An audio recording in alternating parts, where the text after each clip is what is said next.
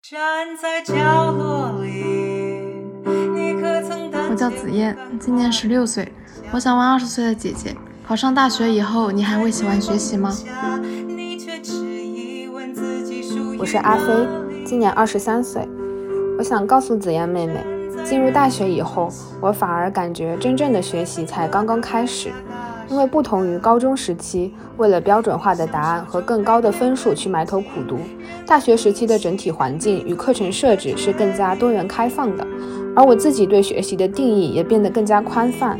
我认为它本质上是一种探知欲和好奇心驱动的行为，不局限于课堂，也不局限于书本。我也想问三十岁的姐姐们，相比二十岁，你们会觉得自己更有力量了吗？只有我见过真正是一直在 bot 超级没良知的宇宙里服役了三十年的 bot 三飞。我出场就在工作，现在刚刚退役，被锁在一个不会被人类注意到的小仓库。如此卑微的小破机器，如今万分荣幸的接受张老师关于人生三十岁的采访。之前那位二十岁的老师似乎问了一个。关于我服役三十年有没有比二十年更有力量的问题，我的回答是：老师，也许该停下脚步看看，有很多事情是不需要以力量为前提去实现的。那接下来我想问问四十岁的这位老师，请问您最近收了什么好东西，能给我推荐推荐吗？我是看风景，四十岁。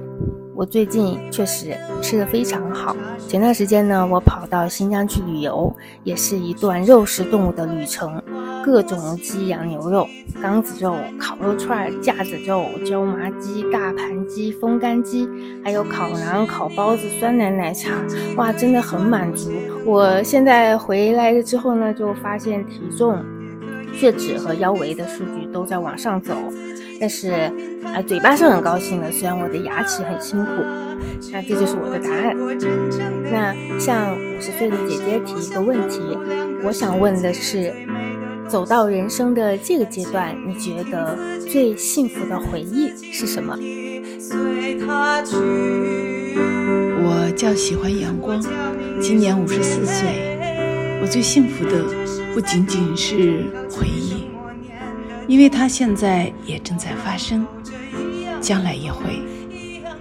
我是一个老师，我感到幸福的是和孩子们在一起，他们朝气蓬勃，我也是。我们共同对世界充满好奇与探索。我们唯有攥紧每双疲惫的手，才不忘他们换的衣裳。姐妹，Hello Hello，你好呀，欢迎来到爱说福利，我是张根根，我是卷卷。就像你在片头听到的，我们邀请到了四位姐妹，她们分别是二十加、三十加、四十加、五十加，与我们一起讨论衰老和成长的议题。呃，当然，如果你发现的话，里面有一个机器人姐妹，那你预知详情就请继续往下听吧。那我们现在就特别呃欢迎我们的二十岁的嘉宾阿飞妹妹，嗯，她也有她自己的一档播客叫《土星照明》，嗯，那我们现在就先请阿飞妹妹给我们简单自我介绍一下吧。啊，Hello，大家好，我是阿飞。啊，其实我不是二十岁，我虚岁应该是二十三岁。哦，然后我今年，对对，我是零一年的，嗯，然后我今年刚大四毕业，然后之后应该会去新加坡读一年的研究生。对，大概是这样子。嗯，很厉害，很厉害。因为我说二十岁，一其实意思就是在二十岁这个年龄档，就是二十到三十之间，不不是特指一定是二十岁这样子。因为我们的嘉宾也都是在这个区间里面算的嘛。嗯嗯嗯嗯。然后呢，因为阿飞妹妹，我们认识的契机是因为我看到你们的播客名字叫《土星照命》，我觉得很有意思，因为它是那个苏珊·桑塔格的那个一本杂文集嘛。对，是的。对，然后我就很想，因为我们播客也是一个有点带玄学播客的，想请阿飞妹妹作为嘉宾来聊一期关于土星的，因为我觉得听你们的播客，我能感觉到你们身上是有这种土星的能量的，一种收缩，一种克制，也像你自己在播客里讲的那样子，你也可以跟大家介绍一下你的播客嘛？我们播客，呃，其实是我去年在北京实习期间一时兴起想做的一个尝试吧。嗯，因为那段时间其实算我人生比较不一样的一个人生阶段，就是之前一直在学校里面，然后也一直在南方，然后那三个月其实是去一个我不是很熟悉的环境，然后在那个环境里面也受到了一些，呃，可以说是冲击，然后就有一些东西想要表达。然后就跟我的一个朋友一块儿，呃，做了这一档播客。对，其实是更多是记录个体经验吧。我我觉得我们俩可能不会聊很多特别抽象或者特别特别高大上的话题，就是可能就是从自身出发去聊的一些东西。嗯，对，是做一个记录。是的，但是我觉得也很美好，因为有一期就是讲那个年度声音收集的嘛。我听到的时候就觉得，因为你们收集了很多日常生活中的碎片啊，什么街上那些车水马龙的声音啊等等的，它是很细微的，就像你说的，没有什么宏大叙事啊，什么很高屋建瓴的东西，但是很打动人。很细腻，然后我也是很喜欢你们的博客，然后我就又加了你的微信，然后我发现我视奸了一下你的朋友圈，发现你的生活之精彩，我就是觉得好厉害啊，是不是？我不知道你的专业是什么，应该是文学相关的吗？是，对对，我是中文系的。哦，对对对，然后你的，因为我知道你的大学很优秀。嗯，然后你我看到你毕业的时候各种旅行，而且你你是有一个自己的乐队吗？是这样吗？对，是的。啊，好厉害！嗯，其实其实就是想玩一些不一样的东西，然后想在大学四年里面尽量让一些事情发生吧，就是有一些可以以后回忆起来会觉得很美好的事情。对，我觉得在这个程。在这个层面上，我真的觉得你活出了我对我的二十岁的一些没有做过的很多事情的一个想象，因为你还看到你是在做那个咖啡拉花嘛，反正就是有各种各样丰富的文艺的兴趣爱好。嗯，是的，是在我们学校里面一个咖啡店里打工，对，嗯，然后那个店其实就是，呃，是学生开的一个咖啡厅，然后大家都是从不同的学院过来聚集在这个地方。嗯，然后就经常会一起在咖啡店里面做饭啊，然后聊天啊之类的，所以也是一个很好的认识新朋友的场所。对，嗯，很有意思。我觉得你的这个学生时代，尤其大学时代是很开放的，有就是看探索，像你说探索了很多可能性，这真的是一个很好的一个。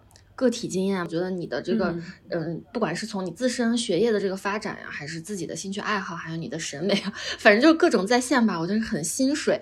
然后，嗯，我不知道阿飞你了解吗？其实我是一个高中美术老师，所以我特专门就是你哇什么呀？这很普通，好吗？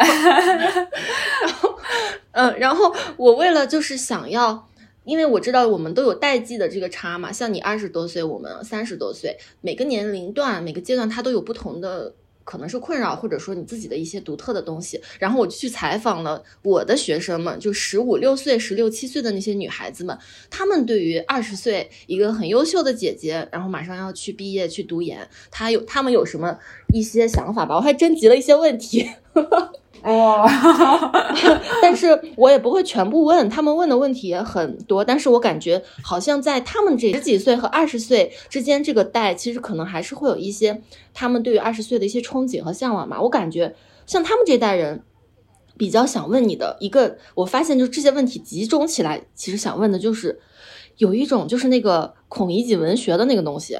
就是好像他们不知道，对，就是他们不知道现在这么努力读书，嗯，去了大学，然后呢，他们会觉得，那我学习之后好像还是可能没有一个很好的发展，很难找工作，这么大的压力，他们会问你，就是说，嗯，你期待步入社会吗？或者说你觉得大学对你的人生有什么样的增益啊？它可以在世俗上，或者说某些层面上对你有什么帮助？就大概是这种问题。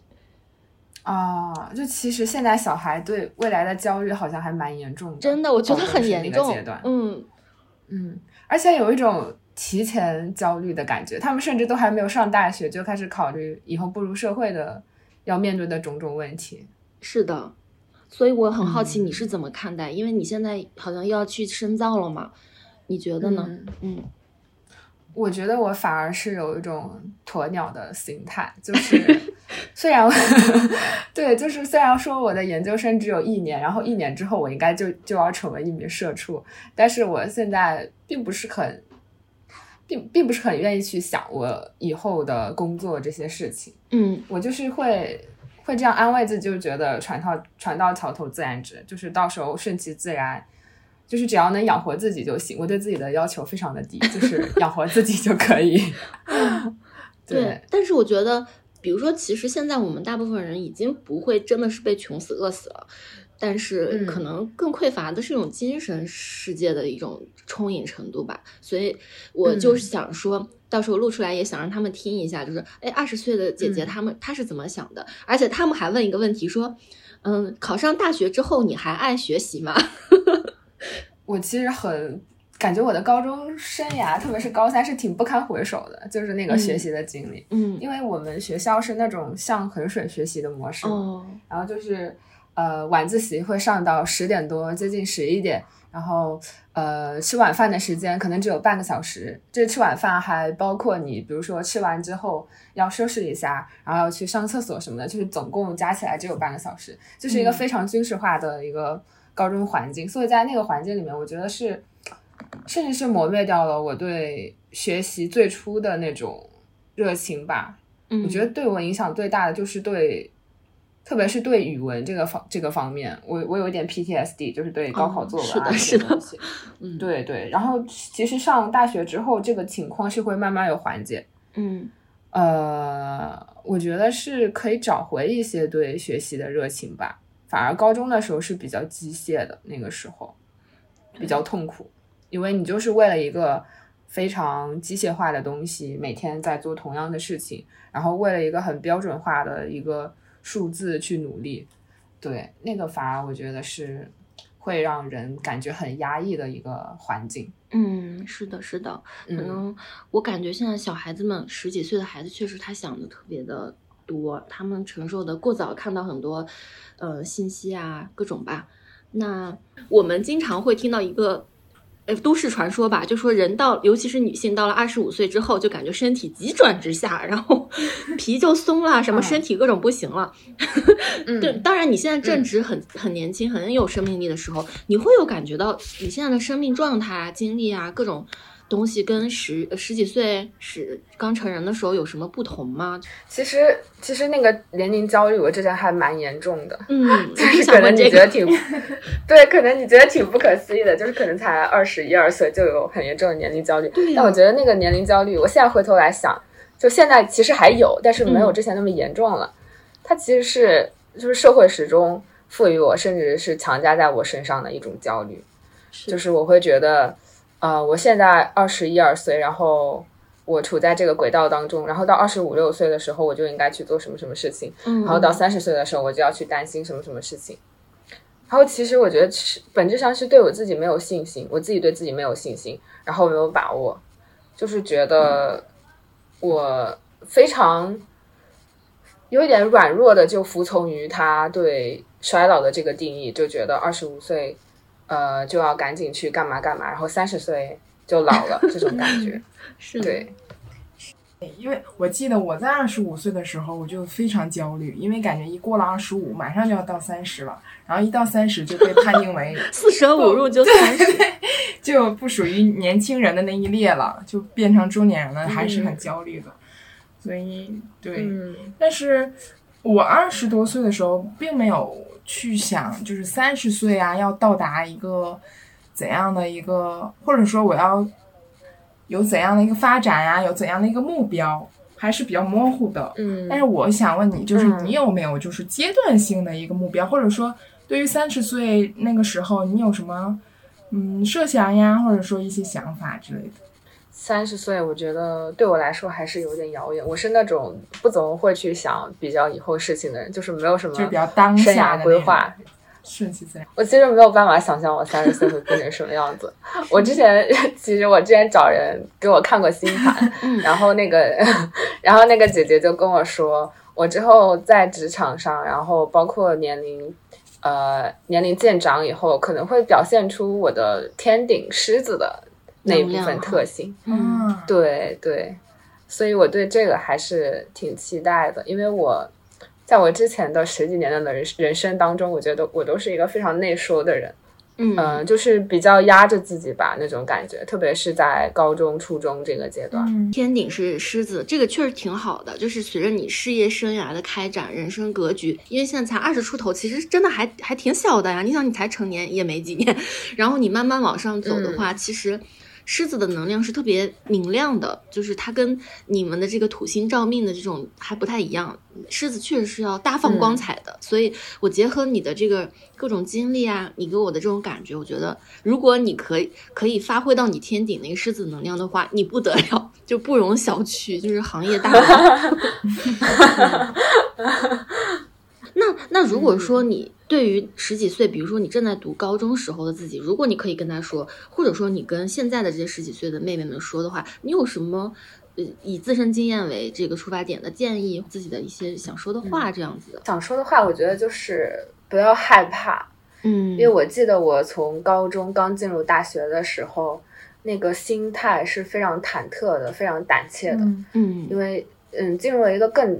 更大的环境，然后更大的平台，然后身边有非常多很优秀的人，然后面对很多未知的东西，就是你完全不了解的一些，像什么，嗯，社团呀，因为我高中是基本上没有参加过这些东西，然后就各种各样好玩的事情，就是会有一种往后退缩的心态，然后，嗯，就是希望十几岁的妹妹不要害怕去迈出每一个新的。新的步伐吧，就是去更多探索新的东西。嗯，是的，去多多体验。对对，嗯。那我想问一下，就是你的家人呢，或者说你有没有感受到家人的衰老？有没有就是有一些细节啊，或者说这些问题出现在你面前过，或者你去思考过这些问题？嗯嗯，其实我在我自己身上也感受，已经感受到了一些衰老，就是我我长了。一根白头发，而且是 在同一个位置连续长，就是我把它剪掉之后，对它还是会长出来。对，而且是我妈妈发现的，就是在在家的时候，我妈突然就跟我说：“哎，你长了一根白头发。”嗯，然后就跟我把那个剪掉。然后过了一段时间，她说：“哎，这还有一根白头发。”对对对。然后，呃，因为我妈妈她是白头发蛮多，她可能从三十多岁的时候就开始。长白发，对，然后他现在是，嗯，基本上每隔一个月就要染一次头发，因为他白头发很多，然后他又不想要就是灰白头发的这个形象示人，他觉得这样很很显老，嗯嗯，对，然后他也试着戴过假发，但是那个就是看起来比较假，而且很闷，特别是夏天的时候就会，对，会闷头皮。我觉得我我嗯，衰老的经验的话。还是挺挺让人难过的，就是身边人的衰老，特别是我爸妈，因为我我现在也不怎么回家，就除了放假的时候会回家待个呃一一两个星期或者一个月的时间，然后每一次回家的时候是能很清晰的看到他们就是脸上的那个变化，嗯。嗯，就是看到我爸之前不怎么长白头发，然后现在白头发。也不少了，然后看到他们脸上的皱纹，然后，而且有一种心态上的变化。他们两个，嗯，特别是面对我的时候，就是跟之前我上高中的时候那种力量的对比，或者说，甚至可以说是，但我觉得这样说有点残忍，就是那种地位的，嗯 嗯，权或者说权力权力关系的那种对比，就是明显感觉到他们。弱下去了，然后矮下去了，嗯。然后，嗯，就是还挺让我难过的这一点，就是他们现在会问我，就是有什么事情可能会问我的意见，然后如果我有什么决定，他们可能会不认同，但是也就是没有办法再像过去一样 阻止我，嗯，对，嗯，就是在这些方面感受到他们是老了，真的老了，嗯。嗯，但是我也觉得这也是一个挺美好的事情，因为他们也曾经年轻过，而现在你要年轻，就是你要中流砥柱了嘛。因为我自己跟那些十几岁的孩子们聊天的时候，有一些比较敏感的孩子，他可能十几岁就能感觉得到，比如说他父母跟他就一些社会议题发出的那些评论，他都觉得无法接受。就是其实说残忍一点，其实就是精神上的弑父嘛。尤其是他就会让让我们成长有一个特别大的课题。你这么一说，倒提醒我，真的在十几二十岁，尤其是二十岁，我们走出原生家庭，进入一个远方去读书或者。简单的进入了一下社会之后，你再回头，你会发现自己的父母家庭好像已经不再是跟你有那么强的一种关联。然后，如果不在家附近读书的话，你甚至可以用一种很他者的目光再去审视父母。确实会在身体上，我也记得，因为我读书也是很远嘛，然后每一年一年回两次，每一次都肉眼可见的父母衰老了、消瘦了、干瘪了，那种生命力的流失是非常明显的，确实会让人感觉到特别的难过吧。但是，嗯，也会感觉到自己好像也在这个家里。就好像一个蚕蛹一样脱开这个茧，然后自己也要飞走了，这也是没有办法，就是一种很自然而然的一种必须要面对的课题。嗯，那这个也确实是一个很重要的成长的议题。嗯嗯嗯，是的。我我我还可以问一个吗？就有一个人他问说，嗯，到了二十多岁还会期待爱情吗？婚姻呢？会啊，我觉得我我一直是。很期待爱情，然后我现在也在谈恋爱。嗯，婚姻婚姻的话，婚姻我没有什么期待，我不是很想结婚，然后生生小孩就更不要讲了，我是不会生小孩的。太好了，太好了，我们两个已婚已育的，就听到这样说的都觉得特别好。你们已婚已育吗？我真的无法想象哎。对，我感觉你们都是那种，但我听你们讲话就是很像那种单身都市女性的 都市丽人吗？对对对，真的真的没有，你刚才都没有听到吗？我们的背景音里都有小孩在哭闹，就是 啊，天哪！真的，我发现，在我们的这种交流中，我发现三十和二十中间有一个很大的一个分水岭，就是从我们这辈开始，九零初这辈开始，就大家对于这种婚育的这个观念就有开始松动了，就有一些人已经开始不想再结婚，不想再生育了。然后再往年轻的孩子，甚至我再去问这十几岁高中生，他们根本就不想结婚，不想恋爱，甚至都想独身，就是会越来越主体性越来越强。当然，这不是一个呃，就是好坏的这个序列的划分，只是说他们真的就对这个东西不感冒了。对，嗯，它不是唯一的，或者说最终的目标，必须的选择。对，那哎，我好奇，那你在乐队里是什么角色呀？是唱歌的还是乐手啊？我是鼓手哦，好帅！哦，为什么我觉得就是上升天蝎，就天蝎的能量，就感觉像是要去打鼓，而且是那种很有性张力的那种鼓手，就很帅。对，就是我最初想要学鼓，我是大一下学期大二的时候开始学鼓的嘛，就是也没学多长时间。想学鼓，我感觉就是想要释放自己内心被压抑的东西。嗯，真的挺好。对对。嗯，但是我觉得我打鼓也并没有，并没有能够达到一种特别忘我的状态，就是其实还是挺收着的那种感觉。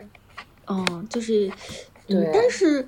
我也不知道，我我觉得啊，就是如果说，比如说火象的能量，天蝎，像我是日日白羊的嘛，就是白羊可能会打得很帅，就是整个一个大放飞自我，但是他没有那么深刻，就是直接是那种砸场子玩嗨了，就是整个掀桌子的那种那种释放。但是你通过我对你的这些了解，还有你的播客，你的想法。你的这种张力，它是一定是收放，就是张弛有度的，这种东西可能更迷人。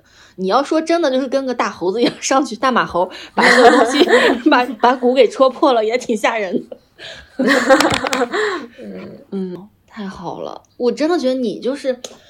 一个很好的一个个体的案例吧，就是我觉得大学，当然我们是没有标准的，但是如果说我想再回到二十岁那个时候，像我的整个一个社恐，啥社团也没参加，天天就在图书馆里待着，也没有跟各种人产生各种交互，就感觉还是挺浪费自己的这个机会的。现在想起来真的很。很遗憾吧，所以我看到你这么有生命力，各种去探索去做，我觉得特别好。谢谢。前面不是说，嗯，说到我就是对未来可能没有太多比较长远的规划嘛，嗯，我觉得可能是因为我对我对死我对死亡的那个看法，就是我觉得人都是要死的，所以中间活成什么样子，就是不一定要成功，不一定要怎样怎样。嗯，我觉得怎样都可以，都无所谓，就只要尽量的去经历就可以。所以我可能焦虑没有那么多，就是成功的焦虑，或者要一定要活成什么样子的焦虑就没有那么多。嗯，那这个真的很好，因为大部分人他还是非常渴望在世俗的世界里得到一些印证吧，不管是他人呢，还是金钱的、权利啊、地位上的。其实我们只要跳脱这个框架的话，怎么都很好。我觉得你就发展自己喜欢的事情啊，做一些自己想要尝试的，就确实很好。嗯嗯。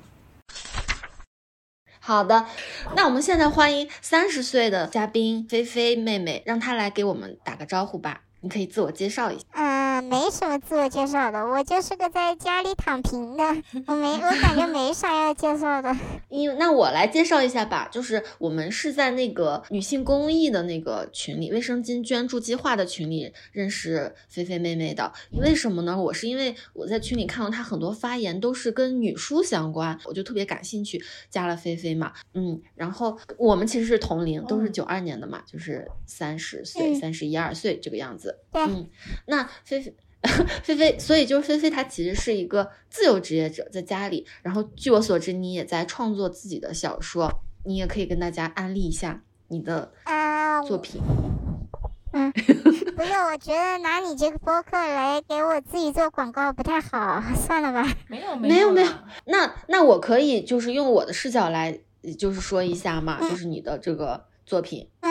你说嗯，就是其实菲菲跟我们其他的嘉宾都会有一些不同，因为她整个人是一个风向气质特别重的，就是非常古灵精怪，有特别多自己的兴趣，然后去研究很多东西的人，而且她也比较敏感。你看，我们稍微说她一下，她就会瑟缩起来。但是其实，嗯，在我的这个有限的认识里，我其实就发现菲菲其实是一个非常非常。有自己想法、有自己小宇宙的一个人。我看了他的这个作品，他在那个番茄小说上有一个叫 AI AI 恋爱故事集的这样一个文章吧，在前一段时间还说出来，我觉得好羞愧啊！没有呢，那你你是不希望把它放出来吗？就是不希望让大家知道你在写的具体内容，我就不会把它剪进去。啊，没事没事，也可以吧？你怎么这么逗？嗯，脸皮薄了吧？没事，真的没事，都是女孩子互相安利，有什么关系啊？对不对？好吧，谢谢。然后我就发现，嗯，菲菲是一个非常有赛博格风格的女性主义者，就是她的文章里面就有很多很有意思的点。我印象比较深的就是你在后面的一些文章里有写到说，有一个就是机器人给人算命的这种，我觉得好有意思。就是你一个人在家里面，然后相对来说就不会特别。多的跟这个社会上的具体的人产生交互，但是你自己又做了很多这种创作和研究，就很好。你可以简单的跟我们介绍一下，就是你每天的这个日常吗？你是怎么安排自己的这个生活的呀？嗯嗯。说真话的话，就是躺平，嗯，然后呃吃饭、睡觉、看书，好像就这些。嗯，因为我了解到，就是菲菲呢，她是相对来说，嗯，你跟我们很不一样的，就是你现在是跟父母生活在一起，也需要去照顾生病的母亲。那其实我还挺想知道，就是比如说我们这代人吧。九零后，然后面对这种父母的衰老啊，就是生病呀、伤痛啊，嗯，你是一个怎么样的经历呢？你可以愿意跟大家分享一下吗？嗯，我也不知道是怎么，反正就是去年的时候，妈妈突然昏倒了，然后我给她送医了，那然后在医院里面照顾了半年吧。嗯嗯，呃，就是看到了很多。就是他们所谓的更加轻松的家庭的一件事情，然后就彻底看开了，就这样。你你看开的是什么呢？就是他们其他家庭的什么事情让你觉得有这个转变？嗯，重症房里面好多人就当着病人的面在那里吵架呀，什么人情冷暖这样的。哦哦哦。我感觉其实大家也就是想活得轻松一点，但是。嗯，用这个家庭关系啊、利益之类的强行绑架了以后，好像人的矛盾会变得更多。嗯嗯，所以我就觉得有时候单身也不是坏事啊。而且这个也挺符合女性的现在的这个观念的，真的不是坏事情。因为我这个人其实不太喜欢和别人争啊什么的，嗯嗯，会觉得有时候争的好累。就一个人比较简单一些，没有那么多的祝福呀或者争端呀之类的。那嗯，菲菲你也是独生女是吗？嗯，那我们三个都是独生女，嗯，确实，就但是比如说。你说就是一个人没有那么多的争端，那相对来说会不会就是比如说照顾父母的这个压力也会相对比较大呢？你觉得你可以承受，或者你是如何调和这个这种辛苦的呢？嗯，就习惯了。嗯，习惯。嗯，就是我觉得最累的是一月份的时候，三个人都住院，那个时候比较累一点，然后熬过来了以后，人又觉得很轻松了。嗯，那那你有我我问一个就是另外一个问题，就是因为我们也三十岁了嘛，你自己会有觉得就是三十岁和二十岁之间，就是这种人个人成长或者身体的这种，呃，你有感觉到这种衰老感吗？或者你的状态有什么变化吗？我我不知道什么是衰老，我觉得跟以前差不多。嗯，那你心从心态上来说呢？比如人的状态呀这些。人的状态就是经历了社会的更多的事情吧，阅历更多了一点。嗯嗯嗯，没觉得好像变化很大一样。那那那可不可以问这样一个问题，就是你现在的状态你满意吗？我只能活成这样了呀，我我不存在满意不满意啊，我只能这样说了。我这人就是我说了，我是个很随性、很躺平的人。不是，嗯，我我觉得你们应该采访一些成功人士之类的。哎呀，我都说了很多次了，我就想采访你，你干嘛总是要婉拒我们呀？不是，我觉得就是我怕给别人造成不好的影响，你知道吗？不，我觉得你非常的厉害，你很有力量啊，就是一个独身的女性，然后每天在家里要要照顾父母，然后要要。要注重他们的一一日三餐，要去给他们喂药啊。然后你自己又做了很多自己的创作，我觉得这是一个很好的状态呀。成功是怎么定义的？难道那些所谓的呃嗯高高在上的有名有利的那些人就是成功吗？我不认为。而且，嗯，各位听友，就是嗯，菲菲她可能比较害羞，她很多时候她都没有说我们在文字交流的时候那么多的。内容其实你知道，菲菲，你让我很感动的，就是你跟我说，你一个人在夜深的时候研究女书，然后你就会感觉到我们的母亲在几万年前说爱我们，我当时真的眼泪都快出来了。我觉得你这种力量是特别动人的。嗯，你能不能讲讲，就是你在研究女书的时候的一些心得呀，你的一些什么经历啊这些？我觉得我当时看女书的时候，我是想学会。呃，一种强大的力量，然后，嗯，嗯，然后我看到女书以后，我发现过去的母系社会真的是太舒适了，就是感觉人和自然是一种呃和谐相融的，它没有太多的那个，就是你比方说止鱼。活鱼是油，死鱼是鱼嘛？它就是一种对于那个事物的一个客观的表达。然后，你比方说那个，我其实到现在也就想通了一个字，就那个“红”字。为什么“红”是“红”字？它念“红”是为什么？那是你的那个呃火焰烧起来的声音，“轰”就这个声音。你说是对自然的一种反应，而且我现在啊。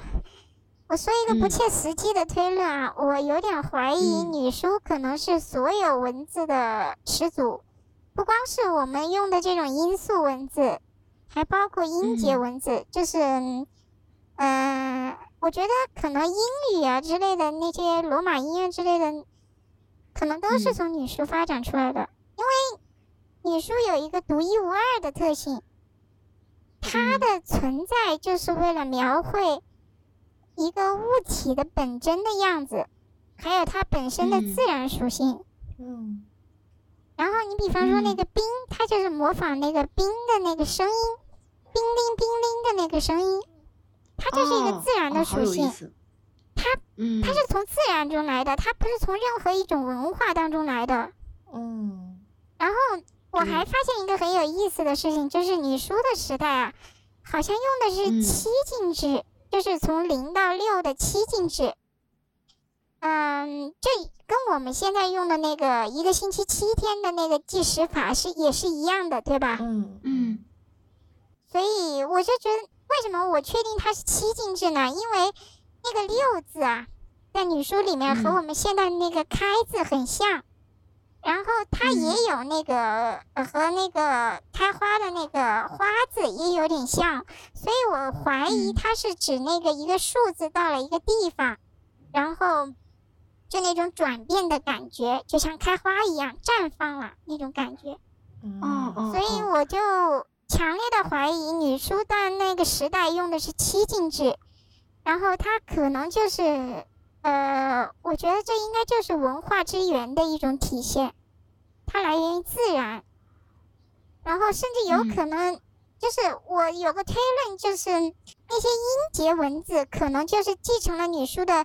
读音的那一部分，嗯。嗯，然后就是汉语的话，继承的是读音加它的那个形的那一部分，嗯，就是因为我对英语了解的也不是很深，我的英语也不是特别好，所以我不敢就是下定论，但是我有这种感觉，你知道吗？就是看久了以后觉得，嗯，因为有一个字啊，就是女娲的娲字，它有两个写法，嗯。呃，一个是一个比较复杂的写法，这个写法后来被复系，就变成了“爹”字。哦，好搞笑呀！但是其实这个字以前是“蛙”字。哦。嗯。但这个“蛙”字有两个写法，还有一个写法是什么写法呢？就是，嗯，你可以去查，就跟那个，呃，埃及的象形文字里的那个“啊”是念“啊”还是念“蛙”？就是他的那个太阳神拉的那个名字是一模一样的，嗯，也是一个那个眼睛，然后下面有那个一个蛇样的身体，那个也是他们埃及的蛙字也是这么写的。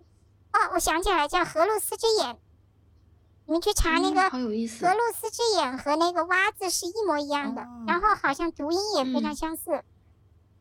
然后我就当时我就有点怀疑。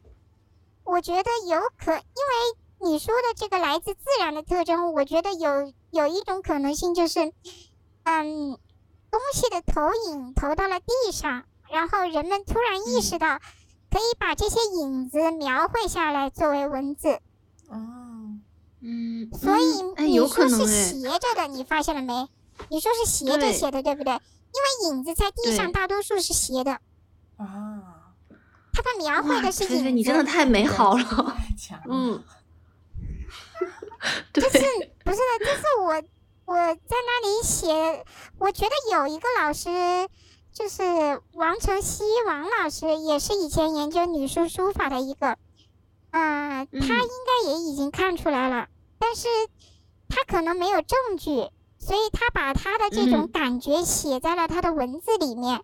然后我在学习他的那个女书的字形的时候，我发现王老师的字形是掌握的最全的，而且是最准的。嗯，因为我基本上就是很多字都是一个字一个字的去对它的同音，真的头大。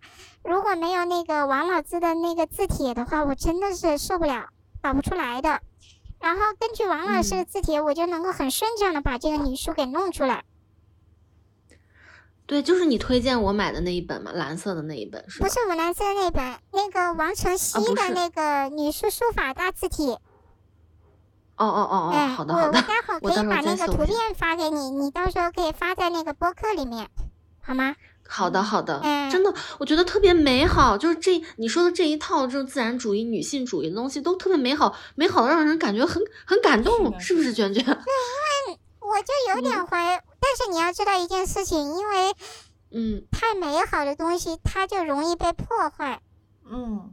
嗯，所以你美好的同时还是需要权力啊、力量啊去保护它，嗯，保护它，才能让它长久的美好下去。是的，这个就是这个差不多这个意思。因为我所以我就在想的话，嗯。英语的话，甚至这些语言可能都是来自于女书，真的。嗯，就是确实。嗯，然后因为母系文明是世界的本源嘛。你母系文明才是世界之始，才是文明之始，因为它是第一次，嗯，把自然记录下来了，把影子记录下来了。嗯嗯，就这个，哎呀，好感好美好呀。对，就是跟菲菲聊天，既美好又感动，又很又很的东西。哦，也对，就是，所以我们特别邀请菲菲。以后有时间的话，我们专门聊一期女书，因为我觉得她她对这个女书每一个字的研究啊，那种琢磨背后的这种去做功课呀，去了解各种东西，加上她自己的一些作为女性独有的这种感官的享受，这种这种连接，真的特别动人，特别美好，就是。就应该是这样的。如果文字的意义在哪里，我觉得就在这里，就在于把人的感情和世界的美都集合在这个小小的方块之间。我觉得文字还有别的意义，就是文字就说明了人的思想，嗯嗯，它是超越那个血液的传承的，思想的传承更加重要。是的，我我我觉得如果能够让更多的女性觉得母系社会更适合她们，就会好一些。嗯，是的。我觉得你的这种爱女，或者你本身的这个生命状态，已经在践行这一步了。这确实是我们要向你学习的，真的，姐姐，你真的很了不起。我觉得我太躺平了一点了，很难受。但是我知道，我看到的东西，它都是向着女性的。嗯，对，看到的东西都是向着女性的，这是事实啊。是的。哎，真的很美。我突然觉得，我我我我们通过这个对自身的衰老去采访你，我都觉得对你来说这个议题都不重要了。就像你，如果你关注的都是这些的话，我们的小我放在这么大的一个，对对对，我都觉得我都不好意思提提一些问题了。我觉得这都不是你关心的了，对吧？因为我觉得你的生命状态啊，你的这个思维的这种丰富程度，已经不不在意，就是。就是你虽然说是躺平，其实其实就是一种自然而然的一种流动吧。我真的是觉得是很很美好的。它是是是那个塔罗牌 说的吗？你要是需要我等一下可以给你抽一下。哎，不要不要！我觉得你绝对是非常自然。不是，我跟你说，我大学的时候抽过的，全逆。嗯。别别都没说抽，都说没抽出过这种来的。我觉得这样的就是，如果是你这样躺下来，所谓的躺平，或者说你全逆，那你才是真正清醒的那个人，你才是那个真正对的人。我是很感动，因为我之前跟你一直都没有语音沟通过嘛，可能刚开始都有点紧张，磕磕巴巴。我跟你用文字沟通的时候，好多次你都感动我。真的，而且我跟你聊天第一天之后，我就发了个朋友圈，就是感觉到一个特别遥远的力量链接到我了，就是你说的那种母系文明里的东西。真的，我真的发自内心的说，不是，这当然是力量呀。没你们那么敏感，你知道吗？怎么会？不不，你你特别敏感，我们超级愚笨。就在刚才我听的时候，一下子感觉把我带到了就。很久很久以前的时光，那种母系社会的那种状态，然后让我跟以前的那种母系文明有一个呼应，就简简单单听一下我都能感觉到。是的，对啊。我觉得母系里面，就是给我的感觉太温柔了，所以才会被破坏吧。嗯。对，所以虽然我们同龄，但是我跟卷卷都太早的进入到这种婚姻生活中，我们其实根本就没有你那么完整，那么的独立。你是真正独立且美好的，我真的是觉得很好。没有，我我我自己都不知道未来会怎么样呢，我只能说我尽量坚持我自己的目标啊。这就是最好的，因为你以个人为单位，保有了一个最坚固的自我，而且没有受到任何外外在的侵害。所以菲菲也给我们一个。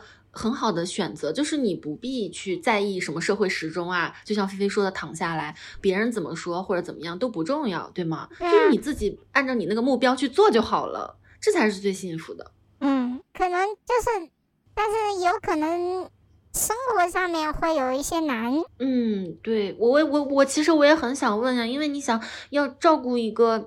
家人要经常，比如说晚上，我我都知道你要去企业去，我吃药啊，去照顾他，这不是一件容易的事情，确实很辛苦。就是生命总有自己的出路吧的感觉。哇，嗯，是的。我我就觉得在菲菲面前，我们都变成什么什么凡夫俗子呀？我们在说什么呀？录之前我还跟东东说，就是我特别想问你关于这方面的问题嘛，因为我们都是差不多同岁，然后因为我的妈妈年纪相对就是大一些嘛，比我的同龄人要大很多，我就一直觉得我比同龄人要更早的面对这个衰老的问题，尤其是家人这个衰老的问题。以前我也挺焦虑的，对我就一直想问，就是菲菲，尤其呃菲菲要照顾家人，她可能更早的要去实质的去承担这样的一个事情的话，她的心态呀、他状态啊等等的。但我发现他不是说那种说粗枝大叶，就是完全说可以屏蔽掉的这种摆烂，他不是，但他有很强那种感知力和敏锐力、洞察，但是他放到了一个很大的维度，然后他现实生活中他很自由，很嗯。就是顺势而为的那种状态，就让我觉得我原来那种纠结敏感在一些生活中琐碎的一些现实小问题里，就挺就挺惭愧的。是的，真的，我也有这种感觉。所以就是我我问很多就具体的说你人生规划这些，其实，在菲菲面前都显得不是那么重要。就是好像我们就尤其是菲菲的人生，她是把自己放到一个更高维的、更广阔的爱和天空里面去。发展，我觉得真的是你们说的那个不太像是我吧？这不是你是谁呢？你到时候让听众评评理。活下去的一个人呐，普通人呐。不不不，努力活下去的人是呃高维度的人，那不是我呀。我跟你讲，就是。努力活下去的人，大部分就是很苦大仇深的，就是沾染在那种世俗的起伏和那种浪尘埃中起不来。但是你的话，当然我知道，可能生活非常的辛苦，可能有各种各样鸡毛蒜皮的事情也在烦扰你。但是你有一个自己特别，你如果不是宽广，那是一个小世界，但这个世界足够美好，这不是一般人能够有。我我觉得是这样的，就是，嗯。可能如果是我按爸爸妈妈的那种说法，会活得轻松一点，但是我就觉得不舒服，你知道吗？嗯嗯嗯。我就觉得我，就是我哪怕我想那样做，但是我本能的就觉得不舒服，好像在这个世界上受过伤一样的那种感觉，所以我就没办法去做。你你应该是，你有一个非常自由的灵魂，这个比肉身在哪里，在经历什么样的事情？其实很多人也在勉强的做着一些不舒服的事情。其实能有这种对是的，我知道，不舒服的那种生活方式，也是需要勇气的。对，会好的，嗯，行，嗯，好感人。你说会好的，我就会相信，真的 就是会好的。我有点怕呀，兄弟，说错了，所以姐那句话给我听到了没有？对不起，对不起，对不起。菲菲妹妹说大家会好，就一定会好啊，知道了吗？不要这个样子，我好累啊。嗯，好的，好吧。好起来呢。嗯，我们都会好的，我们都会好起来。那我们都会好起来的，我相信这一点。我一直对自己这么执着，只要过去就好了。好的。嗯，那下面这位姐姐呢？她叫看风景，她也有一档自己的播客在小宇宙，叫移出群聊。那我们非常开心能够邀请她作为四十岁的嘉宾，跟我们分享她的一些人生故事。下面我们就欢迎嘉宾登场，欢迎，Hello，大家好，我是看风景。好的，姐姐你好。因为呢，嗯，我们是怎么发现看风景姐姐呢？去小宇宙的搜索栏里面搜四十岁，哎，发现有一个人的播客就叫。四十岁裸辞这么一个标题，我就觉得好有意思。然后听了以后发现，哇，姐姐的这个人生经历啊，你的一些重大的选择呀，很果断，很决绝，然后也很有自己的想法。所以，我们今天就想让你来先分享一下现在的一个人生的一个阶段吧。啊，谢谢你这么夸我，我真的好喜欢被九零后夸我，就觉得我跟你们打成一片了。这个。播客小宇宙啊，其实也是我的九零后的同事推给我的，嗯嗯，而且是在我正好裸辞的那个工作交接的当下，他推给我的。他说这东这个播客很有意思，就是说我可以选择感兴趣的内容去听。那我大概是听了一百个小时之后，就觉得啊，絮絮叨叨的这个好像挺有意思，我就自己试了一下，然后一口气不小心就说了四十分钟，就显得话挺多的。这真的不是一件容易的事儿，就单口的，绝对不是不小心，完全这个能力很强。是的，嗯，是这样子吗？我还在慢慢的适应这个新的平台和软件。嗯，那姐姐你可以开始讲讲你的这个故事。嗯，简单说一下，就是我今年呢是呃四十岁，但是我不承认，我觉得我的心态还在大四，因为我刚刚裸辞，就是从我大学毕业一直持续工作了十八年。那这十八年里面呢，是两个行业四家公司，啊，基本上就是非常顺滑的，呃，在衔接，我就没有过。啊，年轻人很时尚的要有间隔年，对吧？我没有过，嗯，我就是当时是特别的乖，然后就一直在工作，然后在这条轨迹上呢，也没有想过是有其他的选择，然后啊，怎么突然一下子就十八年过去了？所以我对我自己的年龄完全没有做好准备，但是事实就是这样子，所以现在呢，我是。裸辞了之后啊，我想是准备用今年一年的时间去探索一下，呃，人生里面还有一些有意思的事情，有一些好玩的事情，然后摸索一下，看我后面的这个职场也好，生活也好，我的这个重心或者是我想专注的领域是哪一块，这个我还真的需要一个间隔年再去收集一些信息，再来做判断，因为现在我刚刚裸辞一个月，我还是蒙圈的。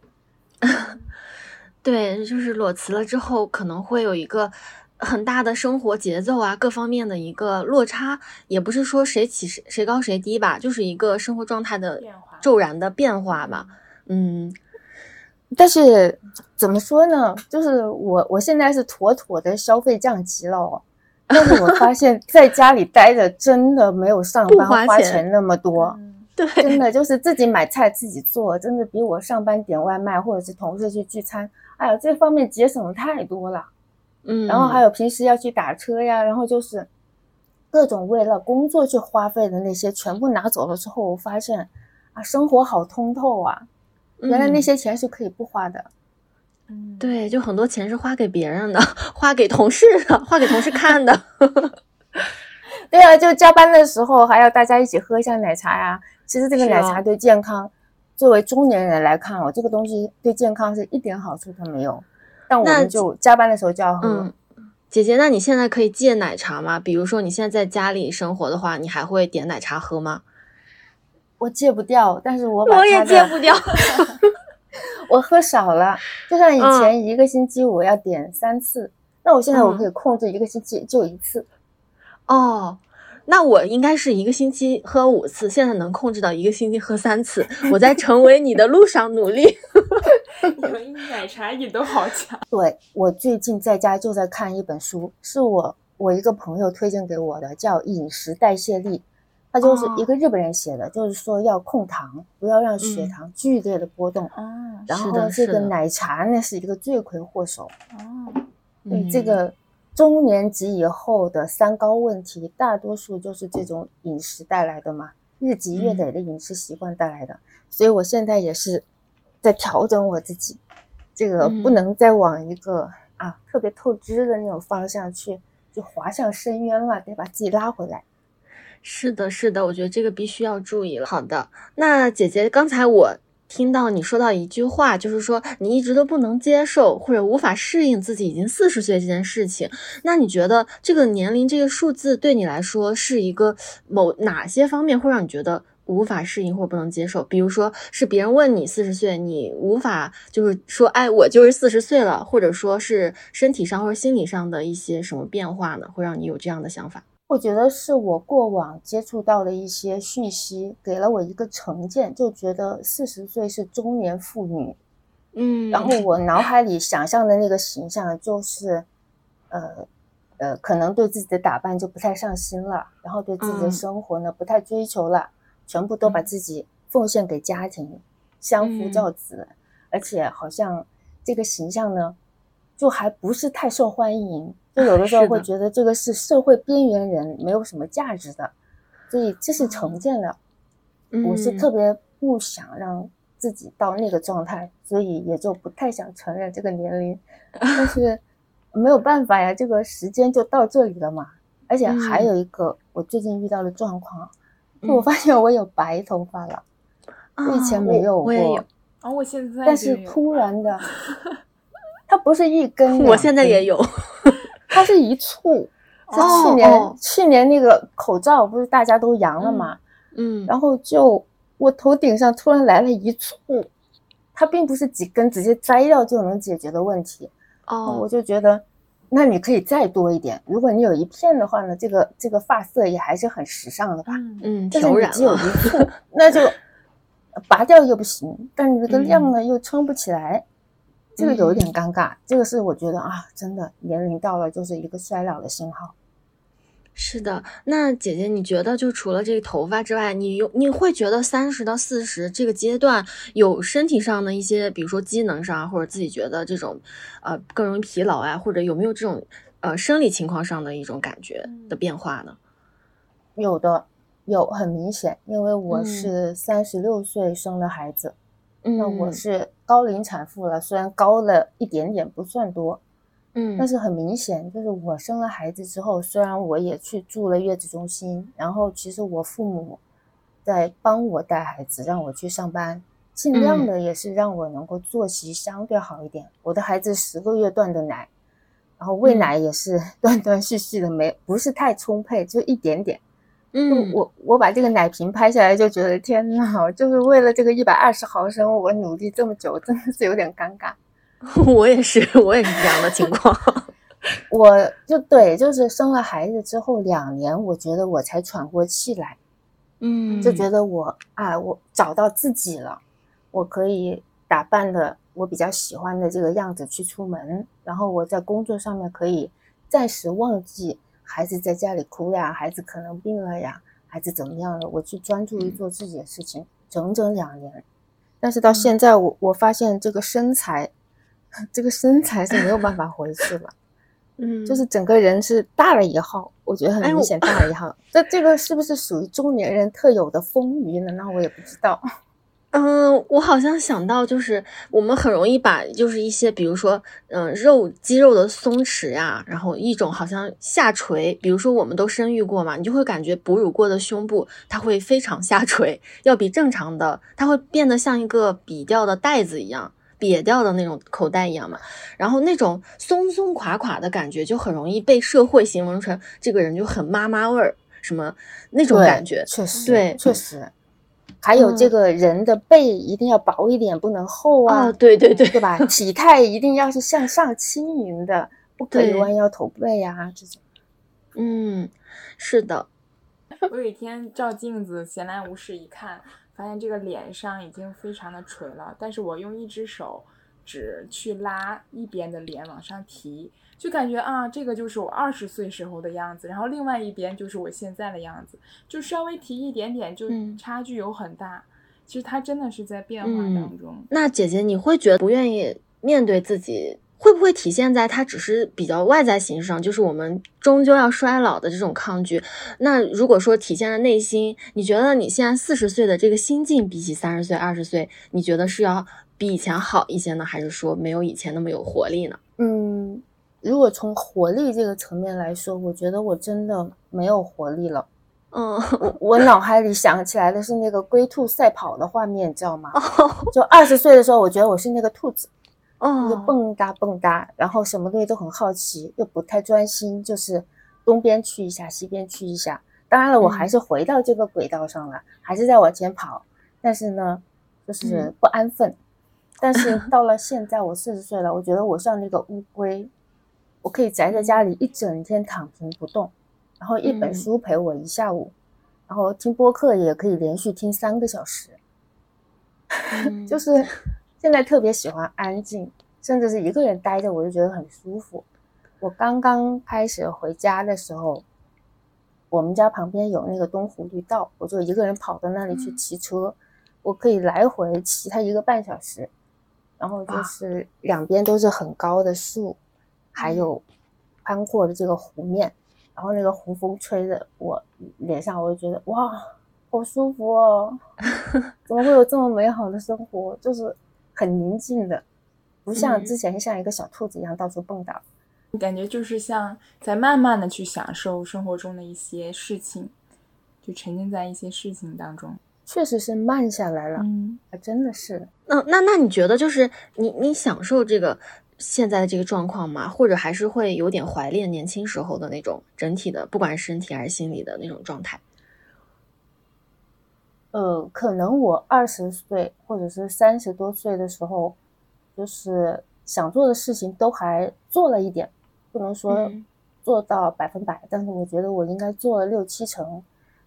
比如该加班的时候，死命的加班，凌晨两三点都是有可能的。我记得那个时候过江隧道是凌晨一点半关闭，所以打车如果要走近路回家，就得一点半之前下班。然后我。二十多岁的时候，我也很喜欢出去旅行。我大概就是用年假的时间，自己一个人或者是组团约朋友啊。我我大概走了二十个国家。哇，好厉害啊！谈恋爱我应该是没有断过。我我的 前男友应该 十二星座可以数完。所以我觉得这个人生还是值得的。所以我觉得啊，如果现在让我回去，我可能也是这么过。但是比这个六七十分过得再充分一点，八九十分，但是不妨碍说我四十岁以后把这个八九十分继续往下过。我就觉得这种各种各样的人生的体验，它是需要时间来收集的。那我之前在收集，我现在接着继续收集，现在收集的跟之前不一样，但它是新鲜的，我就觉得还好，就不太想再回去了。我可以继续往后走。哦。那真的是很好的一个状态，所以这可不可以理解为，就是你如果。可以跟这些哎三十岁我们或者二十岁的妹妹们说，就是在年轻的时候，人生还有很多能量可以去发散发射的时候，就去尽情的去挥洒，可以再把那个分打高一点，是这样吗？真的是这样。嗯，那我还想问一下，就是你刚才说了嘛，就是工作十八年，嗯，也因为我听了你的播客，在这十八年中，你的这个个人身体上也有一些出现了一些。啊，波波折吧，然后婚姻啊这些方面，它都有一些小小的起伏。那现在到这个阶段，是什么让你就突然裸辞了呢？这个还挺重要的，因为我们不是老说四十不惑嘛，就是现在是想明白了嘛，就是突然想要停止。呃，裸辞这件事情可能跟我的职业倦怠有关系。哦，就是我太乖了，我读书也好，工作也好，我就是按照。似乎是社会约定俗成的乖乖女的成长路径哦，你就这样走。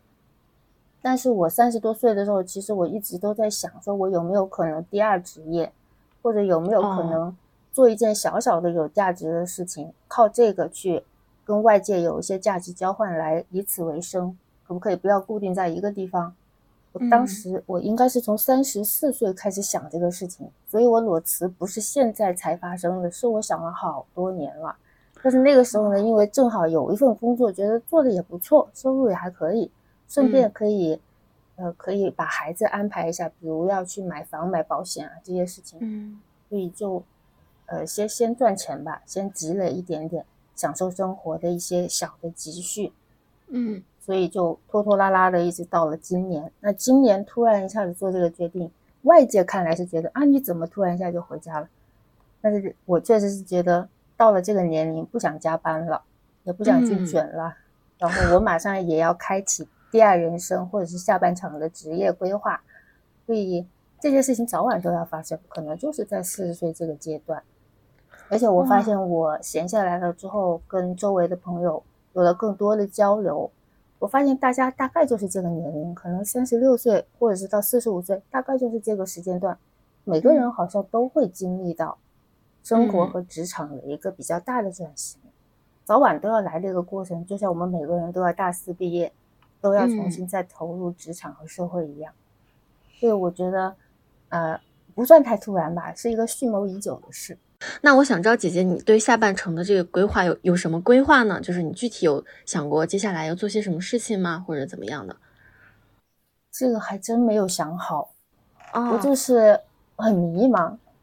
我觉得可能每个年龄段都有当下的迷茫，所以这个也是正常的吧。我也很想向比我更年长的姐姐前辈去问一问，当你们在这个。中年的阶段，你是怎么考虑自己的后续的生活的？我真的很好奇，也希望得到一些指点，因为现在我就是在摸索，我是想今年一年都去试试吧，都去摸索一下吧。嗯，过完了今年看有没有一点眉目，至少现在我是蒙圈的。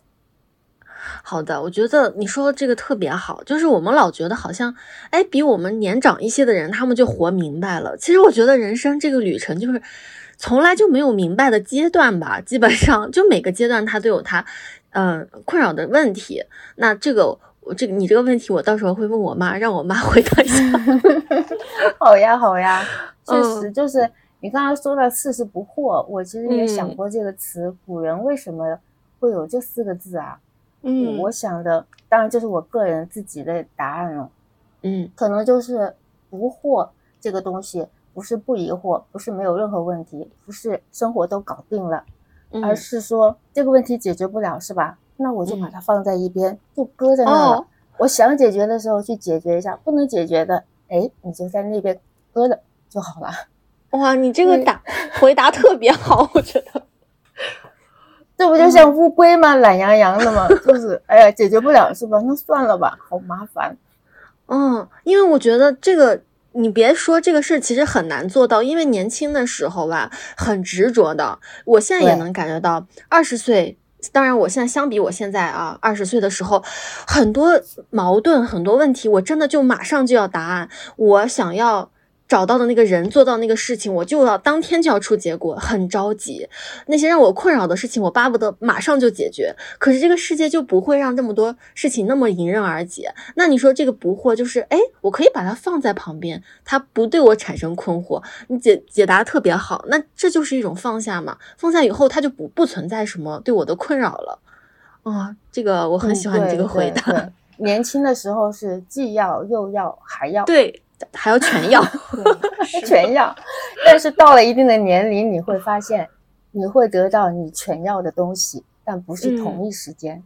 哦，就是他们会先后到来，但是你不能对，他会来的。随着时间的慢慢的积累，他会来的，但是一定不是马上立刻三年以内、五年以内。哎，那我们再问一个这样的问题吧，就是，嗯，看风景姐姐，如果你对就是三十岁的妹妹们，嗯，那不就是我们吗？然后有什么建议的话，你希望或者说相对给自己吧，就是三十岁的自己，你有什么希望他能够注意一下，或者说修正一下的一个行动指南？有类似的这种建议吗？天呐，这个问题好难呢！就是给人提 建议，我觉得这是那那要不你你不用给我们提建议，你就说说你自己啊。比如说从三十岁走过来，你有什么觉得遗憾啊，没有处理好的地方，或者说你觉得呃有有很满意，觉得做的很对的地方，这种。那那我金牛座的本性要暴露了，我我觉得要提醒三十岁的自己把保险配置好哦，包括重疾险、医疗险、养老金。我觉得就就这个东西，我当时啊，我二十多岁的时候有个朋友，他比我年长几岁，当时他也是生了一场病，当时他跟我说你去买保险，但只是买保险三个字，我当时没有这个理解力，不知道这是意味着什么，所以我把这事儿就搁置了，直到我三十二岁的时候，我自己不小心就中了这个重疾，其实就是呃一个早期的恶性肿瘤了。哦，我那个朋友提醒我是在三年前，然后三年后，当我发生这个事件的时候，呃，就只能够公司的这个团体险做了一个赔付，就是在我人生非常低谷啊，要丢失工作，然后重新去调养身心，然后把健康去捡起来，然后要重新，就是有很多很多的事情在低谷里面的时候，相当于要重来一次，要慢慢的爬出来的那个阶段。就那个资金太少了，真的不太够。嗯，我花了好长的时间才恢复元气，就是找回我生病之前的那个自己。但是如果我三十岁的时候把保险配置到位的话，我觉得它是可以为这个人生的风险兜底的。兜底了之后，可能因为现在大多数的重疾它不是要命的，它只是会让你有一个很大的波折，而且更多的这种疾病身体上的问题。是三十岁以后会出现的，所以我我不是卖保险，我只是觉得，如果大家有了这种概念的话，在三十岁之前把这件事情配置好啊，就是是一件值得的事事情。嗯，这个真的很有帮助。就是你，嗯，就是有没有那种觉得曾经很看重的东西突然放下了的，或者说曾经觉得不重要的东西，现在又觉得嗯珍视起来了，有这样的变化吗？我想到一个词，好像刚刚我们聊天的时候你提到过，叫执念，是吧？哦执念就是年轻的时候会有这个东西，我一定要得到，而且一条路走到黑，所有的 劲儿都使到这个方向上面，然后把自己搞得很紧绷。嗯，我也有过那个阶段，但是到了这个年龄，就好像没有完全放下，但是能够放下了，就是执念没有那么深。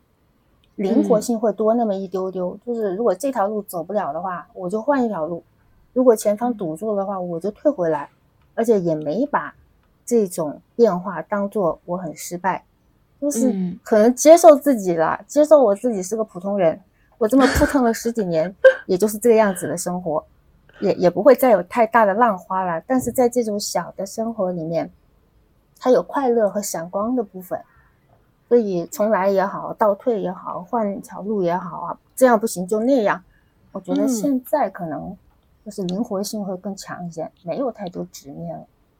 不过听姐姐说完之后，我感觉对这个呃四十岁充满期待呢。是吗？嗯，哎，我有这种感觉。我我二十几岁的时候会觉得二十几岁很好，因为那个时候年轻。嗯就是女孩子在年轻的时候怎么样都是漂亮的，而且我觉得有青春的红利，特别是周围的异性，就是会特别的善待你，或者是为你做一些服务。然后到了三十多岁的时候，因为我生过一场病嘛，我发现哇，大难不死，我居然是那个最轻的，甚至是我我可以经过治疗之后可以比较稳定的再活几十年的，我觉得哇，好幸运啊！嗯。然后到到了现在就觉得，哎呀，人生怎么样都是过，反正就是不断的去收集各种各样的体验。反正这这辈子我不可能把全世界所有的体验都收集，那收集哪些是哪些，只要足够多，我就没有就没有亏掉什么人生的游乐场这张门票。嗯，好好呀，这个话说的。那那我们就特别感谢看风景姐姐跟我们聊天。那下面呢，我们进入五十加的姐姐们，五十加女性的一个对话。那我们请来的嘉宾呢，就是我的妈妈，嗯、呃，喜欢阳光女士。妈妈，你来自我介绍，嗯、呃，妈妈，你来自我介绍一下吧。好的，好的，我是一个高中的地理老师。你今年多少岁了？我我我六九年的，现在多少岁？五十四岁。对。嗯，明年要退休啦，嗯，好羡慕呀。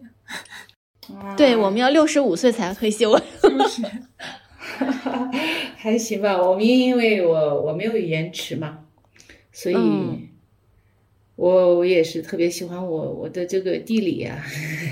嗯，因为我妈妈是地理老师，嗯，嗯还行吧。那你就介绍完了吗？还有什么说的吗？就关于你的一些特质啊什么的，你觉得需要让别人了解到的？嗯、首先，从很早以前的话就非常喜欢，然后跟跟孩子们有一个比较良好的 一个关系吧。嗯，觉得生活里面的一切，就觉得哎呀，还是呃，不枉来此一生啊，就很开心的样子。哦、天哪，你这个说的好宏大呀！真的没事，你这才是前半部分，还有后面很长很长时间要去体验，对不对？对对对，这是一个哎呀，每一个阶段吧，其实也稀里糊涂的就这么过着呢。嗯。但是听得出来，阿姨很喜欢这个老师的这个职业，嗯，对热爱这份职业，对，是的，嗯，是的。哎，我要问我妈，就是因为之前我们采访四十岁的姐姐的，她有问一个问题，就是说，呃，你觉得人生中现在为止最幸福的、美好的回忆是什么？最美好的回忆还是，哎呀，怎么说呢，和工作关系比较大一些。嗯，前天嘛，我就我在那个街上跑着呢，走着呢，然后就学生们放学了嘛，哎，嗯，就到处都是人，然后一个女生老远的看见我了。看见我过来就要拥抱，我说我吃我吃过葱啦，你不要抱我，我吃过葱，人家还是不管就抱上，然后那个眼睛笑的那个弯弯的那个啊，可好看了，然后就转过就跑了，然后我就进去取快递去了嘛，取快递去了，然后一个女娃娃她就。嗯，我我进去了没发现，出来他就手里面提两个那个火，就是那种烧烤的那种，上面好多辣椒。他说：“哎呀，我都等你好久了，你怎么还不出来啊？你怎么那么长时间取快递？”然后他就他要给我，我说：“哎呀，辣的我吃不了呀。”他说：“哎呀，我天哪，那下次的话，嗯，那我就给你弄个不辣的。” 所以我觉得这些呃，就让人觉得哎呀很开心，就。就是学生嘛，他嗯，我们之间的一种怎么说呢？就是一种那种亲密的那种关系，很亲切的那种关系啊，让让我觉得，哎呀，还是挺好的。好吧，呃，卷卷。我要给卷卷和听众朋友们解释一下，因为我妈是个双鱼座的人，然后她 就是一个非常浪漫，然后说话的时候也非常发散，以情感为驱动的这样一个人。所以其实她说的，我可以总结一下，其实就是我妈的幸福和最美好的回忆不是曾经的，我妈的这个回忆是在当下，甚至是可以延续到未来，就是一个她对她职业的一种喜欢，因为她喜欢跟年轻的孩子们去交流，跟那些女，尤其是女孩子们互相之。之间的这种关系会让我妈感觉到特别的温暖，所以这是她觉得很美好的回忆。这都不是回忆，就是你现在就是正处在这个美好之中。对的，对的。因为不是我说呀，我真的觉得我妈就是就是我见过所有人里面最最最快乐的一个人吧，真的。我听着阿姨就是很乐天派的那种，活在当下的状态非常好。嗯。就是呀，所以你必然是我见过所有老师里面最快乐的一个老师，就是浓浓的那种幸福感和那种浪漫的泡泡，就是给你加了一个滤镜。嗯，那好吧，嗯，因为妈妈呢还有一年就都没有一年了吧？是明年三月份就要退休是吧？是的。那我想问问你，就是因为我觉得你在精神状态上，我从来我从来都不觉得你是一个。嗯，老人或者说什么年过半百的一个思想腐朽传统的，你从来都没有。我觉得你在很多地方要比我年轻，这是一个精神上的状态。但是我想问我妈妈，就是你会不会觉得身体上，比如说从四十进入五十，五十也快过五十五了，那那你过了这个五十岁的关头之后，你的这个身体上会不会有觉得有力不从心啊，或者有一种衰老的感觉呢？有，有体现在哪里？体现在牙齿突然掉了的时候，心里面好恐惧。哦，是的，就是觉得天呐，这就好像就一下子就感觉走到下坡路的那种感觉。突然生生牙齿掉了，我我我以前从来没没有那种感觉，也动过手术，就是嗯呃那时候都没有。身体这方面的话，就是首先是，不是说就是对衰老的一种态度。其实首先是要认可它，要允许它，知道这个身体它就是在这个年龄段，它就要呈现这种状态，这是非常正常的一种现象。哎，但是还是免不了会有一点沮丧，对不对？哎，有点沮丧，但是这个沮丧很快的就被我给，你太牛了。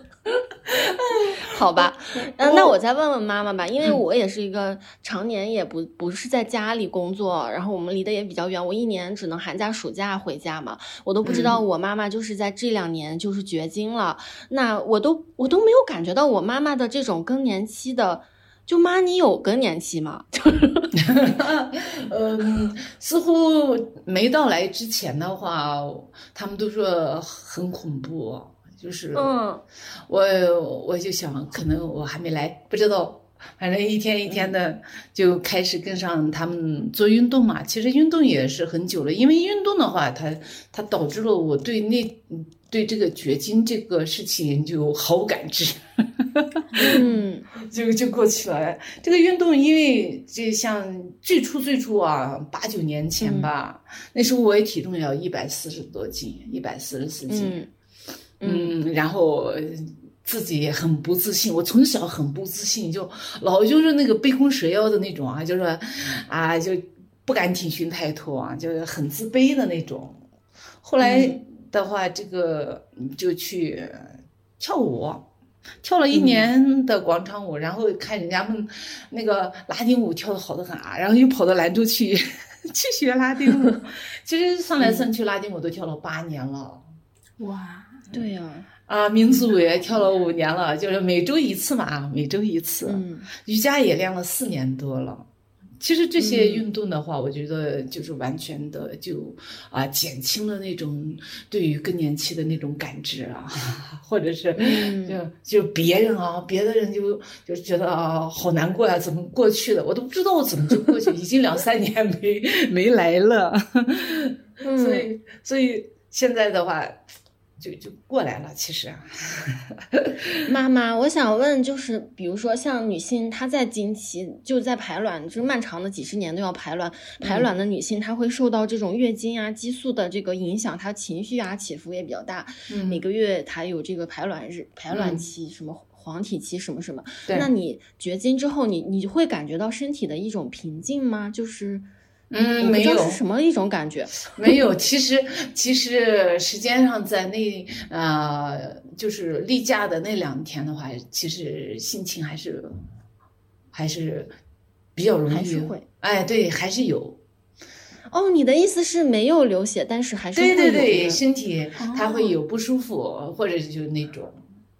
那我可以理解为，那其实是月亮在影响。对对对，虽然。对，引潮力嘛，它引引引起了我们的那种情绪的波动。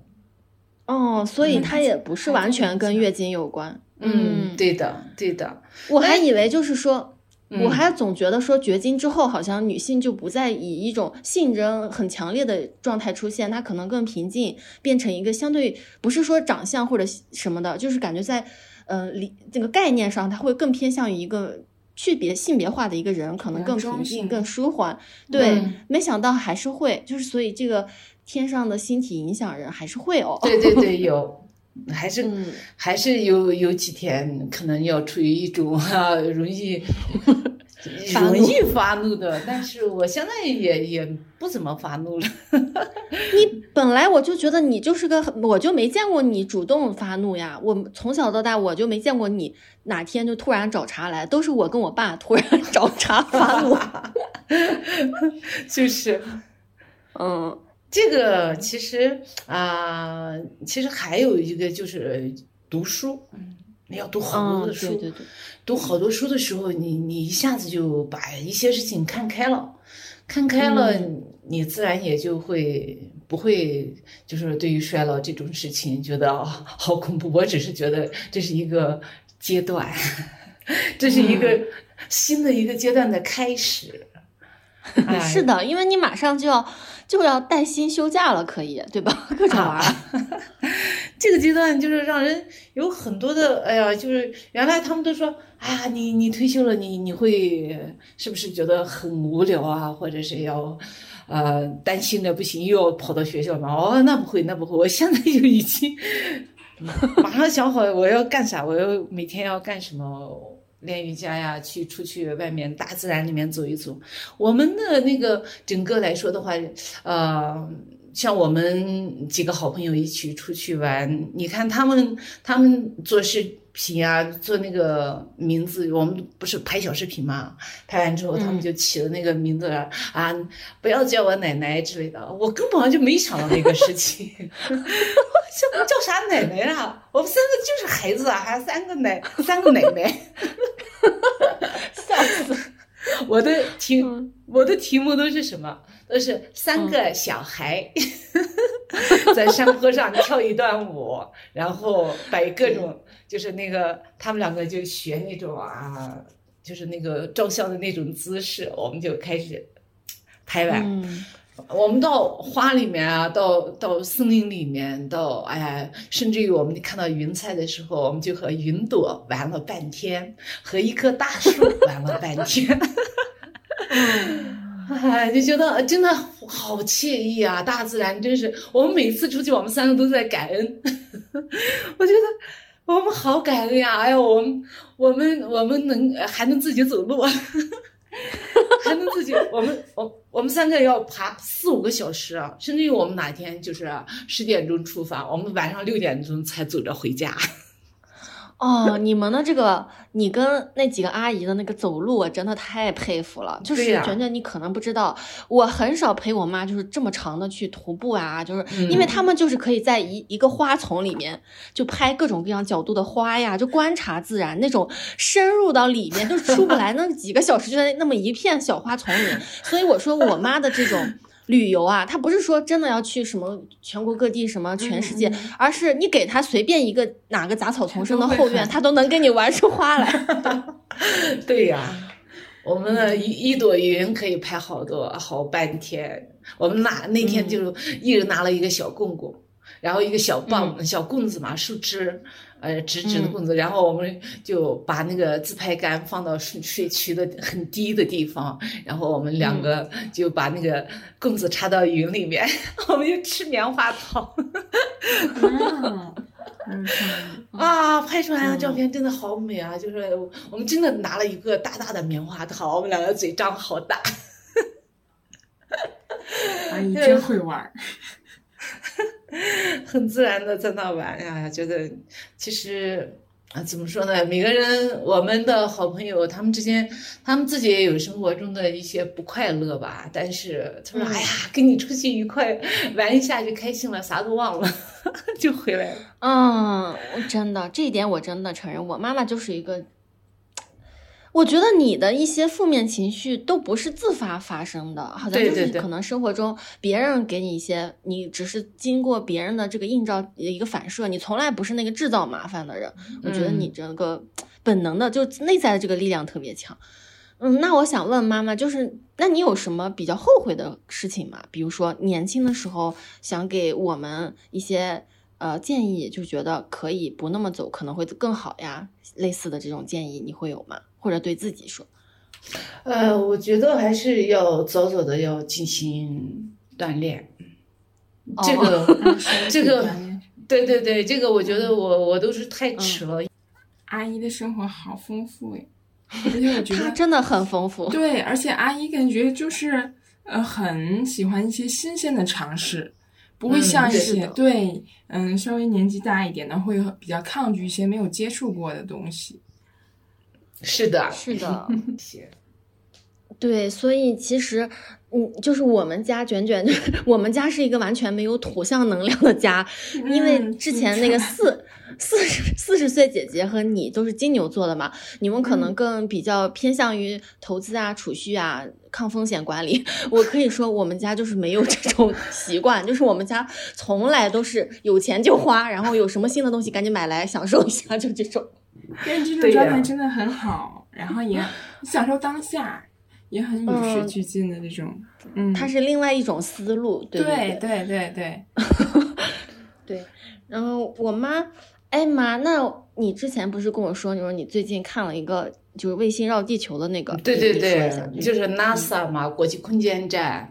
我今天早上又看了半小时，看着就是啊，看着它从那个。太平洋里面慢慢的穿过，呃，穿过了，到了到了那个巴西那块儿，然后，呃，亚马逊河入海口，整个，哎呀，人一下子就觉得很通透，就一下子就就解脱了那种感觉哦。站在上帝的视角往地球上一看，就整个说是天呐，人一天忙忙碌碌的，或者是很不开心啊，那些事情一下子觉得。哦，很就是半小时，因为四十五分钟，它它是九十分钟嘛，九十分钟转绕地球转一圈，四十五分钟白天，四十五分钟黑夜，就是有几分钟他就把北美洲穿过了，然后他就到了到了巴西，就整个那个云，我说哎呀，从。太空里面往地球上一看，就是把我的原来的那种视角就打破了。我们原来就呃学习的时候就说，哎呀，西北风呢就吹着来了，然后一团云，然后就下雨了。真的，你到黑夜那块的话，那些城市里面的啊星呃那个灯光啊很灿烂，就觉得人生还是还是很短暂。我们只不过就是这个这个长河中的就是。哎呀，这么短短的一个时段啊，在这个在这个时段，我们在地球上，可能呢，对，嗯，所以所以要非常好的要活在当下，要把握啊当下，要追求的是一种啊平静啊，就是一种很很喜乐的那种感觉吧，平静喜乐。所以你可以当一个上师了，你这个真的是特别灵修。没有，没有，没有，这个就是一种感觉，就是，哎呀，我发现阿姨很疗愈。是的，我我我觉得我妈就是一个本体就是个很疗愈的人，你跟她交流啊，你跟她在一起都很舒服。嗯，谢谢。这个真的是有目共睹啊，要不然那学生怎么会？那么喜欢你呢，对吧？就是一下子被阿姨带到了一个高能量场。谢谢。我就觉得，嗯，就是为什么想请妈我妈妈，就是因为我觉得她可能会给我们很多的激励，因为她自己的这个生命状态就是能量特别饱满，也没有因为说已经五十多岁了，好像就因为很多人他一到五十多岁就感觉自己已经把自己否定了，然后身体可能出现一些小毛病啊，啊或者心态上有一些不舒服啊，就已经把自己憋在那里就走不出来，所以我就特别想找我妈妈。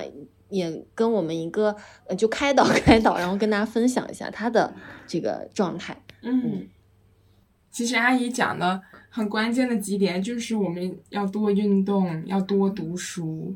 对对对，还有一个亲近自然特别重要，我觉得自然很疗愈。嗯，要亲近自然，要哎呀，其实嗯，感恩吧，我觉得真的就是。哎呀，感谢大自然！我们每次出去，我们都感谢说：“哎呀，这这里有那个地搭菜，然后，呃，我们下次就会来，让它给我们长着。”我们卷卷，你知道地搭菜是什么东西吗？不知道。第一，就是第一，哦，不是，有点像木耳，叫那什么？不叫木耳，呃，地搭菜就是一种菌吧，一种菌。哦，嗯嗯，它有点像木耳，但它不是木耳，它介于木耳和紫菜中间的一种感觉。嗯哦。嗯，最后就是今天不是我又做了一个视频嘛，就是，呃，牡丹花的那个，嗯，牡丹花是上次我们一块出去玩的，也有好多的，我们三个人，我就觉得，呃，照相照出来的时候，就是我们我们对自然的那种那种，就是很谦卑。很很喜欢，或者我们就是他们的孩子，我们就是大自然的孩子。然后呢，就是整个照相的话，你那个神情啊，我每张图片，我的那两个好朋友也是一样的，他们两个那种，因为有一个好朋友，他他的身体其实是他是遇到了一场车祸啊，就几乎就命都回不来了的那种。他现在就慢慢的，前十年他都是他都是很痛苦，走路也走不稳，一个腿长一些，一个腿短一些，就是已经就是脊椎上面、身体里面打了钢板在里面，他他不能做别的运动，他这两年才好了。他我们我们三个出去的时候，哎呀，我要感谢，我要非常啊那个。充实的、很开心的度过我的余生啊！他我们我们三个都是在这样，我们太美好了，一切。我就是哦好感人哦，就是的，保持一种感恩的心态，嗯，去过每天。嗯，对，嗯，我本来还看着那个，就是我们列的那个问答嘛，就是想问问有没有一些新的尝试，有没有遇到一些什么阻碍？我发现阿姨都不用问这些问题。是的，就是就是因为你要知道，双鱼座的守护星是木星嘛，就是木星就是一个不停的去开拓、去探索这个世界，然后特别的扩张，充满无限可能的那种感觉。对对对，好吸引人。其实还有呢。你不知道，你不知道我我对于那个呃，就说发酵那一块，哎呀，哦，哎，要不然以后再再再，我觉得我妈身上可可以挖的东西太多了，这一期根本讲不完。我没想到，因为还还去学拉丁舞什么的，我觉得对呀，不光是拉丁舞哎，拉丁舞还什么国国标，对，嗯，弹力带蹦极就是那个啊，空中。不是把那个绳子就是绑在身上，然后去，我都报了十节课。然后对啊，空中瑜伽，反正什么都体验过。空中瑜伽，对我就去报上了。然后我心里面其实很恐惧的，我当时我说，那我会吗？然后然后我上去了，掉下来怎么办？我就第一节课非常忐忑啊，我就去了。那个老师说不要紧，掉下来，掉下来也办不坏。我就上了，然后做出来，人家给我拍。拍照片、拍视频，嗯，然后真的是好多的这种不太可能，在别人看来不太可能的事情，我说我都能做到了。年轻人都说：“天哪，你我们我们怎么像你那样就好了？”他们就是年轻老师，他们比较忙啊，他们也没有，就是有时间了，他们也可能也。现在还还没有到这种很迫切的啊，我就是要很迫切要去学，要去做。这个跟而且那个年不年轻也没关系。对，对，心态上有的时候也会抗拒一些自己不熟悉的，哪怕就是年龄上偏年轻也会的。嗯，像我们这种土象的，可能就要尝试一个新的开始，就挺困难的。嗯嗯，是的。那那你你放开就行了。试一下，试一下，错了败就是失败了也没关系啊。我我总算是那个绳子上上了呀，空中瑜伽嘛，那只要掉到那里上不去，那就上不去。然后做，你心里面想，那掉下来就是已经到那里了，你坐不上的话，哎，就就反正是就坐上了，坐上了。嗯，所以对，去尝试一下，一定要你们你们一定要去锻炼锻炼。嗯，因为我不是有个理论，就是说你从多少岁开始认真的锻炼身体，去疗愈、去修行的话，你的身体状况就会停留在那个对对对，就会停留到所以越早越好。嗯嗯，停留在当时的那个时刻了。是的，所以听众姐妹们还有卷卷，我们都要就是去运动，这个运动真的是特别好，又可以疏泄心理的压力和。对抗也不是对抗吧，它可以消解那个衰老给你的机能上的那种退行和心态上的一种恐惧，它都可以消解，也可以消解焦虑。所以运动真的特别好啊，保持健康，保持一个很好的状态。嗯，这确实是我妈做的特别好的一点。是的，就是就是，我觉得一个人衰老的，可能从某种程度上，我觉得，嗯，我妈就没有老，因为她，因为我觉得，不管是身体上的机能，可能是我们每个人都是要平等的面对，就是嗯没有办法对抗这个自然法则。但是心态上的这种老，它体现的就是一种不再对外界的新的事物产生兴趣，一种固步自封。那在这个层面上，我觉得，如果我们没有。臣服于它，就是我们不停的在向外探索，去追求一些新的东西，去呃让丰富自己、充盈自己的话，那我们其实在这个层面上是没有老的呀，我们可能会越来越年轻。嗯，是的。我们又回来啦，卷卷，我也不知道通过我们跟四个姐妹聊天，你有什么样的想法吗？在这之前，我只和看风景姐姐聊过一些，其他的我都没有接触。突然就觉得。在聊之前，我其实是对不同年龄段的姐姐有一点点的预设，其实就是一个刻板印象吧。但是在对谈的时候，我发现这个年龄感其实是模糊的，因为我们播客它是没有外貌可以看到的，它其实是去除掉了这种生理性的外在的一些岁月痕迹，完全就是个人的经历分享、内在的一些分享。那当一个人他不存在这个社会的时钟，他的心态是保有乐观的。他甚至就是没有时间感束缚在身上，就包括，呃，你的妈妈嘛，我觉得她的 内心状态比我还要年轻，就在聊的时候就真的很好。嗯，是的，而且给我最大的感受，我在之前还是有一些这个衰老的焦虑的，可能我对自己还好一些，我对家人这个衰老焦虑是比较大的。但我发现，就是各位姐妹，她们都相对比较的活在当下吧，没有过多的聚焦在自我或者说一些现实非常现实的问题上，就是好好去体验体验当下就够了。就像我看的那本《暮色将近》的那本书写的，就是这条河流充满了开端、成熟、腐朽和新生，那我们是其中的一部分而已。对，嗯，我不知道哥哥你感觉呢？我是感觉到就是。嗯，有点像我们播客那个口播，就是表达本身就是力量，就是个体要勇敢的向外界发声。在此之前，其实我都没有跟各个年龄阶段的姐妹有过比较深入的沟通，就像一场大型的网友见面一样，咱们集中的两个社恐见了，虽然说只有四个人，对，但是其实是很深入的、很开心的一次心与心的沟通。我就会突然发现。我们的姐妹们，不管我们的年龄差距如何，我们在光谱的哪一端，在哪个序列上，我们从事的工作，我们是否婚育，我们的生活状态，我们的生命质量，我们经历了什么，其实这些东西看起来如此不同，但是其实我们女性的本能，我们女性是天生可以链接在一起的。也许我们有不太。认同彼此的地方，但是我们有更多的是共识，这些共识就可以把我们紧紧的扭扭扭在一起。我觉得这种互相惺惺相惜的这种姐妹的感情，我觉得是特别动人的。它可能。相比这个衰老这个议题，对我的触动更深。就是我觉得我在生活中以后也会多去倾听女性的声音，因为每个人都特别美好。就是仔细听起来，就是每个人的生活，他的小世界，他的精神宇宙都是那么的丰富，那么的充盈。